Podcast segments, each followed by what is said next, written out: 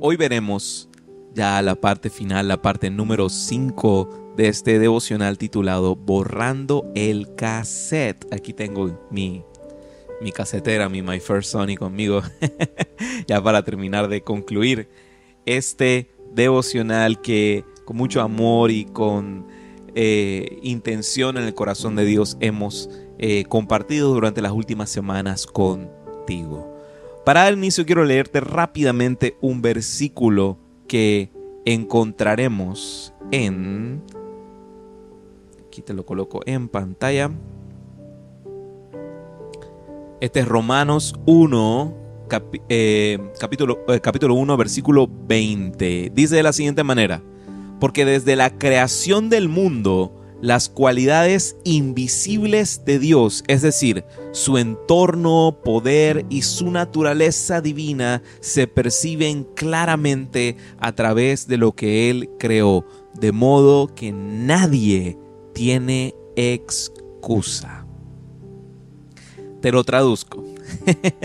Este es uno de mis versos favoritos del libro de Romanos y eh, es, el capítulo, está en el capítulo 1, o sea que arrancando el libro de Romanos nos comienza a hablar acerca de este misterio maravilloso de Dios. Este versículo nos habla y nos dice que Dios se revela a través de su creación, la creación de Dios. O sea, todas las leyes de la naturaleza, la gravedad, eh, la, luz, eh, la velocidad, eh, cómo eh, crecen las plantas, cómo crecen los animales, todo, todo, todo nos habla acerca de carácter de Dios y acerca de cualidades de Dios. Él ha dejado eso impreso en este lado de el, del, del plano de la existencia, en esto que llamamos la creación, la creación.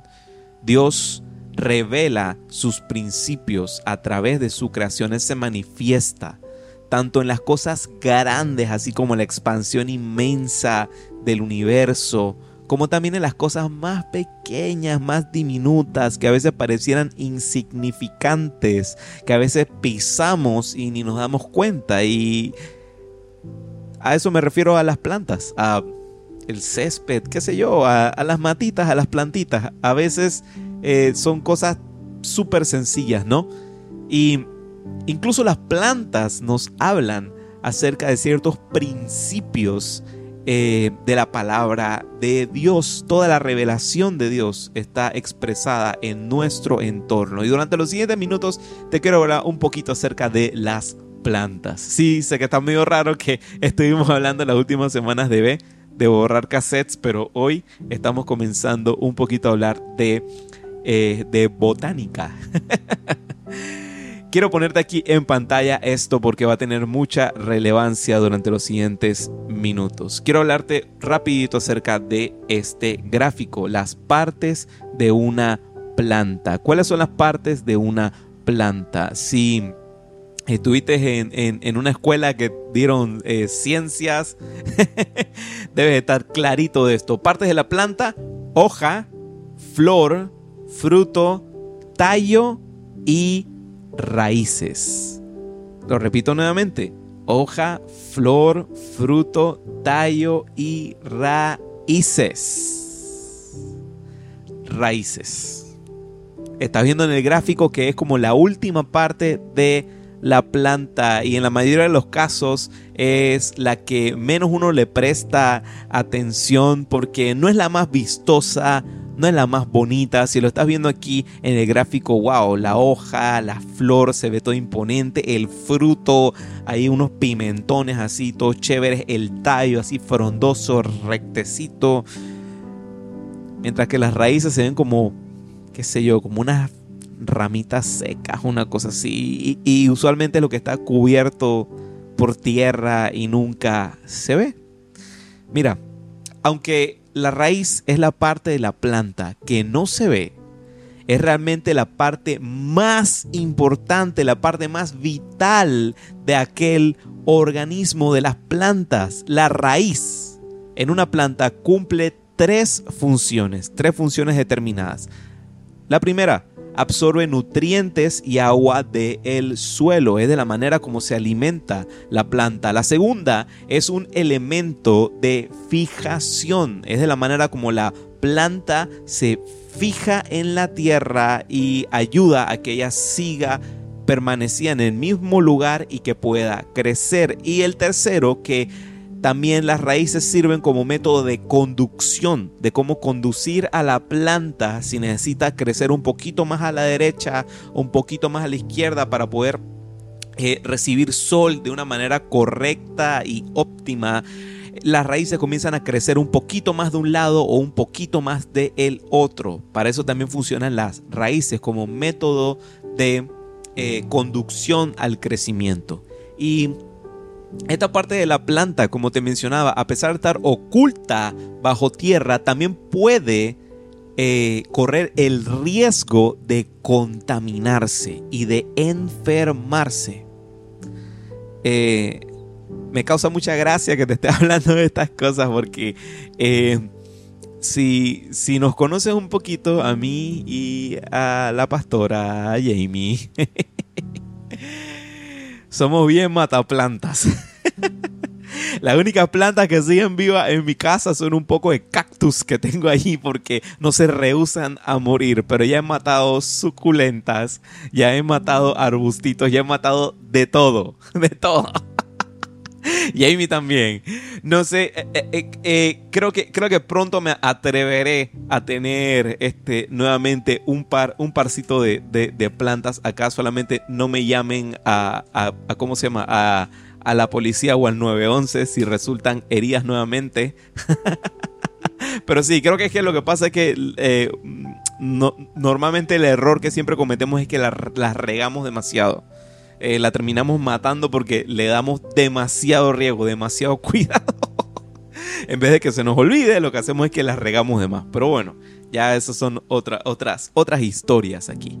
Pero em, las raíces en una planta se pueden contaminar, se pueden enfermar, lo cual puede hacer que toda la planta muera o que no produzca fruto ni crezca de manera correcta.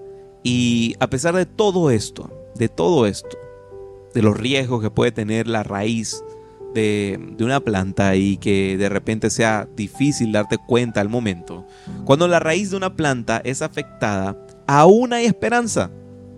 Pareciera loco, pensáramos de que, bueno, si ah, se quemó una hojita, bueno, la quitamos y eso y ya esperamos que salga otra.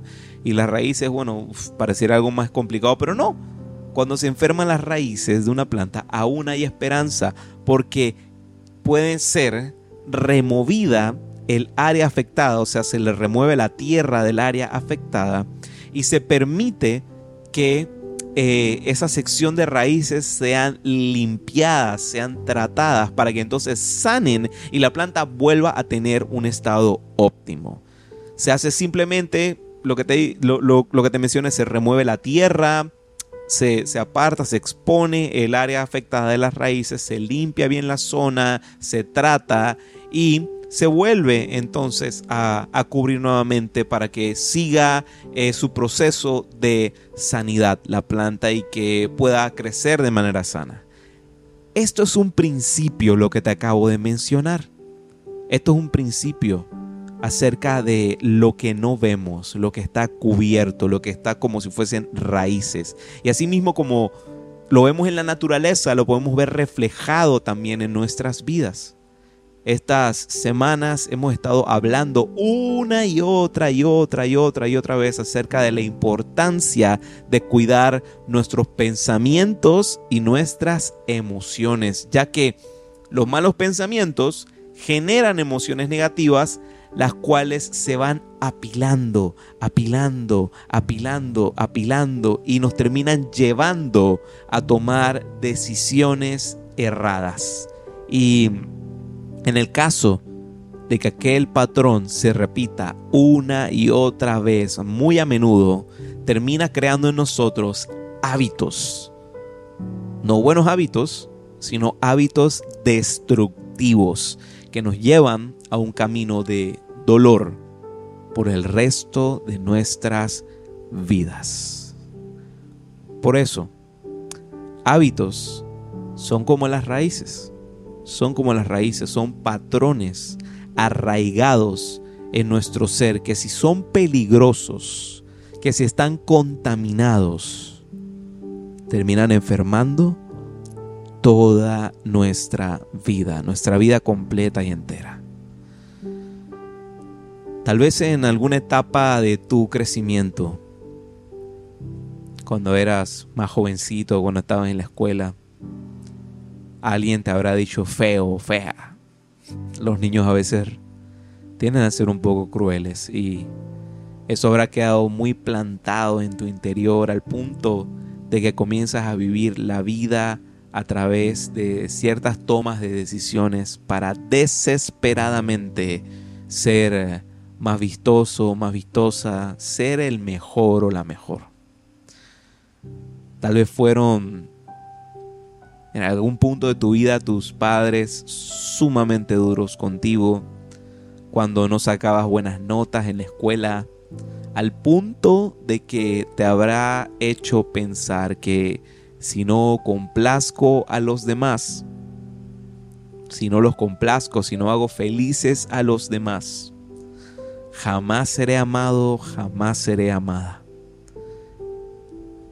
Y quizás por eso te cuesta un poco decir que no ante las cosas, ante los compromisos.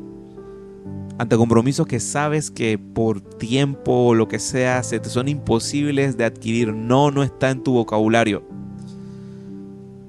Y dices sí a todo para tratar de agradar. Perdóname, pero con lo que te he mencionado, ves, hay hábitos que de manera inconsciente, porque a lo mejor son de manera inconsciente, hemos desarrollado a lo largo de nuestra vida y dirigen nuestro comportamiento día con día, día con día. Y todo hábito destructivo se adquiere no en un momentito, sino que es algo que se va desarrollando a lo largo de los años, a lo largo de los años, condicionando nuestra manera de pensar y de actuar, afectando toda nuestra vida y todo lo que hacemos. Si algo hemos podido ver estas últimas semanas es que nuestra vida es un largo proceso, un largo proceso de aprendizaje eso es lo que es la vida del ser humano, un largo proceso de aprendizaje. Y por lo mismo, habrán cambios que no serán repentinos. Habrán cambios que no serán repentinos, habrán cambios que tomarán el mismo o quizás más tiempo para ser implementados frente a las situaciones negativas que está tratando de cambiar. Lo he dicho muchas ocasiones anteriores. A veces vemos santidad como algo que, que, que mágicamente ocurre en tu vida y bueno, que de repente es un requisito para estar delante de la presencia de Dios y para poderle buscar. Pero santidad no se trata de ser perfecto, porque por más que lo intentes va, va, a ser imposible, te, te lo digo desde ya. Pero, pero, santidad se trata de tomar la decisión de empezar un camino de perfeccionamiento. Se trata de tomar la decisión y de decir, ¿sabes qué? Sé que hay áreas de mi vida que me han lastimado durante mucho tiempo, hábitos que no me han llevado durante un camino que produzca vida, sino que solamente ha producido dolor. Y en el momento de hoy tomo la decisión de vivir mi vida caminando por un camino de perfeccionamiento. Es un proceso, es un proceso. Se trata de alinearnos a la voluntad de Dios para nuestras vidas. Hebreos 12, verso 1 dice lo siguiente. Por, lo, por tanto, también nosotros que estamos rodeados de una nube tan grande de testigos, Despojémonos de todo peso y del pecado que nos asedia y corramos con perseverancia la carrera que tenemos por delante. Quiero declarar algo para tu vida esta noche y que retumbe en tus oídos y en tu corazón. Que esta sea una temporada para intencionalmente quitarnos todo peso, quitarnos toda, todo peso que, que nos hace tropezar, quitar todo peso que nos hace tropezar y que nos hace resbalar y, y, y, y, golpearnos de frente contra algo llamado pecado el cual lastima tu vida y te impide seguir adelante a nuevas alturas y a nuevas temporadas según la voluntad de Dios. La palabra pecado a veces tiene ciertas connotaciones y hoy quiero darte una herramienta práctica para que también pecado no solamente lo veas a través contexto que has aprendido hasta el día de hoy, pero pecado míralo también como hábitos dañinos. Hábitos dañinos. Es una manera fácil de asociarlo. Sabes que no es lo más recomendable el tomar, qué sé yo, demasiada Coca-Cola. demasiadas este, bebidas azucaradas, porque a lo largo, a lo largo, a lo largo, a lo largo, si eso ya es un hábito para tu vida, eh, estás en una sola vía para el un, un, una, un boleto de ida para la isla de la... ¿Cómo se llama? Eh, de la... Ay caramba, se me acaba de olvidar el término médico. ¿Cómo es? Eh, cuando necesitas tomar insulina. diabetes, diabetes. Un boleto directo para la vida, eh, para la isla de la diabetes. Son hábitos dañinos. De la misma manera, debemos tener la óptica de ver al pecado como un hábito dañino. Porque si te pones a pensar, hay hábitos que son buenos de mantener. Hay hábitos que son muy buenos de mantener. Hacer ejercicio, eh, levantarse a temprano, qué sé yo. Hay miles y miles y miles de hábitos que son buenos de mantener. Pero también hay otros hábitos que son necesarios eliminar de nuestras vidas una trampa mortal que muchos cristianos suelen eh, creer y suelen caer es pensar que ser un buen cristiano se trata de hacer cosas buenas. Ojo, voy, voy, voy, sígueme, voy a un punto. Ser buenos cristianos se trata de hacer cosas buenas, de, de hacer buenas acciones.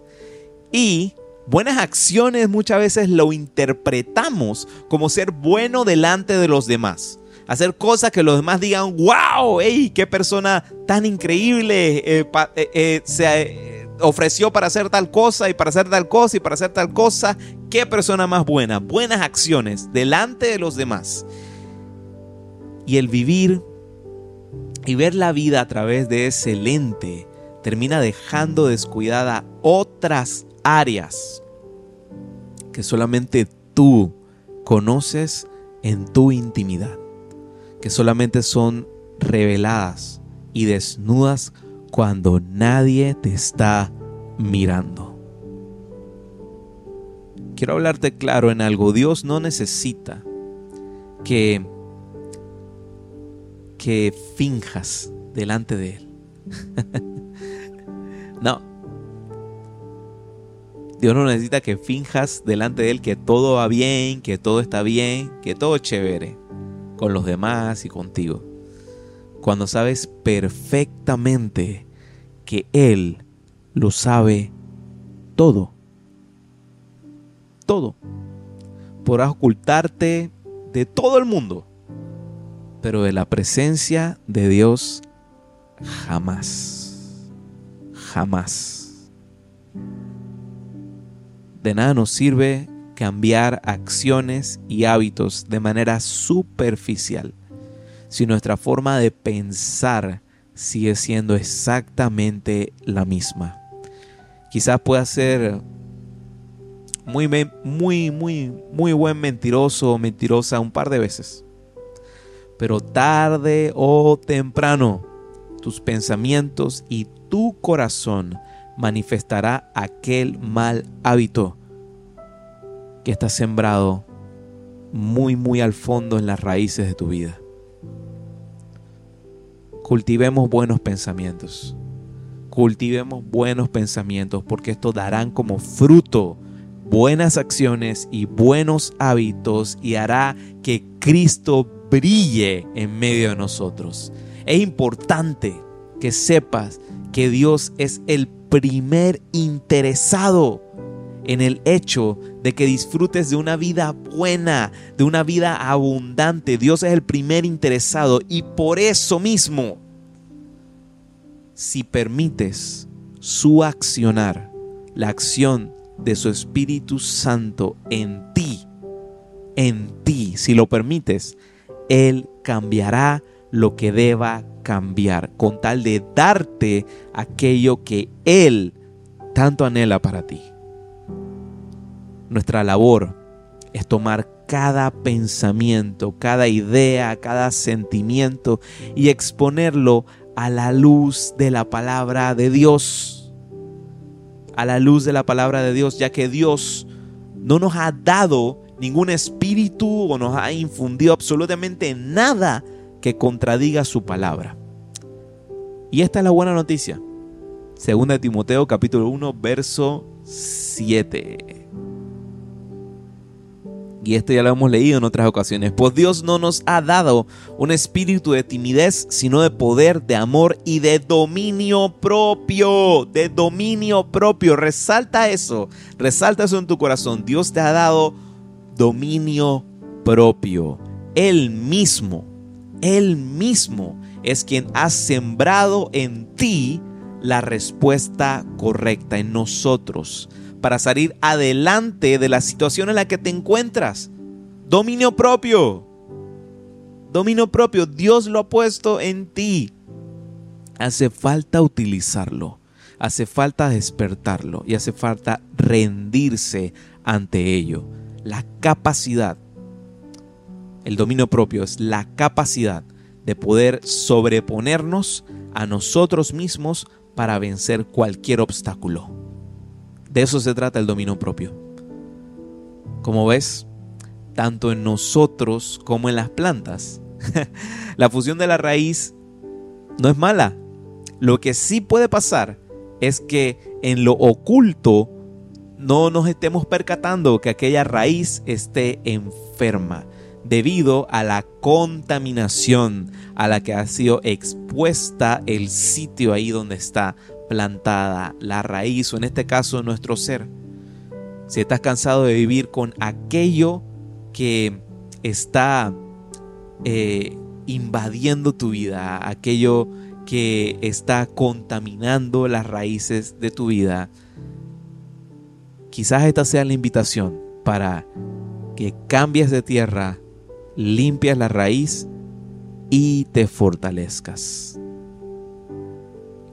quiero hacerte una pregunta. ¿De qué se está alimentando tus raíces esta temporada? ¿De qué se están alimentando las raíces de tu vida esta temporada? Si las estás alimentando con la palabra de Dios, estás alimentando tu alma y tu ser también. Una raíz bien nutrida solo producirá que la planta de tu vida permanezca fortalecida. Como hemos visto, a lo largo de estas semanas, la voluntad de Dios contigo es que seas renovado y restaurado. Y aquí volvemos. Un cassette limpio. Un cassette limpio. No se trata de ignorar y negar las cosas que te han sucedido porque, hey, son cosas muy reales. Hay personas que han pasado por situaciones que salían de su control y estarán viviendo con ciertas consecuencias hoy en día. Así que son cosas muy reales, muy reales. Dios no está diciendo que, bueno, ignoremos y neguemos todo lo que te ha sucedido, ni invalidar el dolor, la angustia que has experimentado en temporadas de tu vida. No.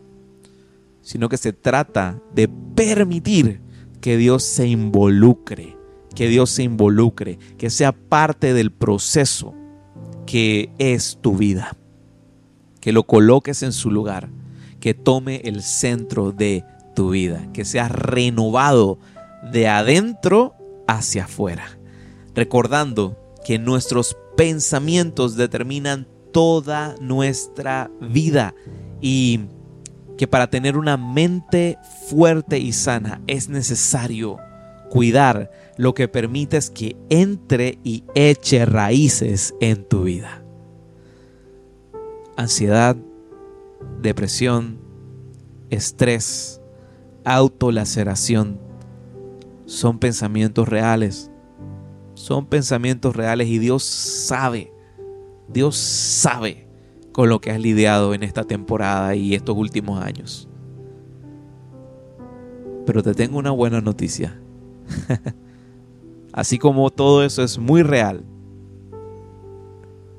Él y su poder para liberarte, para sacarte de todo eso es sumamente real. Es incluso más real porque todo se sujeta a Él, el poder de Dios.